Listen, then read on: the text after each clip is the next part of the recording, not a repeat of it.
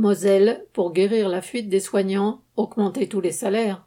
Un tiers des infirmiers qui sortent des écoles en Moselle vont travailler au Luxembourg, explique le républicain Lorrain, qui se demande, entre guillemets, est-il possible de stopper l'hémorragie à la veille du sommet gouvernemental franco-luxembourgeois?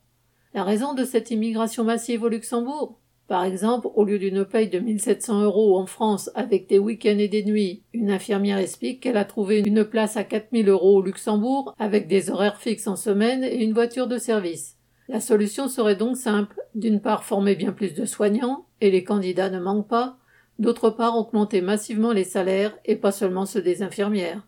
Si des dizaines de milliers de travailleurs passent tous les jours la frontière, avec les temps de transport et les bouchons qui vont avec, ce n'est pas par plaisir, mais pour gagner de quoi faire vivre leur famille. L'augmentation des salaires est une nécessité, tout comme leur indexation sur la hausse des prix qui sont en train d'exploser. Tout cela voudrait dire consacrer davantage de moyens à la santé, tout à rebours de ce que fait le gouvernement français qui ne s'occupe que de la santé des profits capitalistes. Correspondant Hello.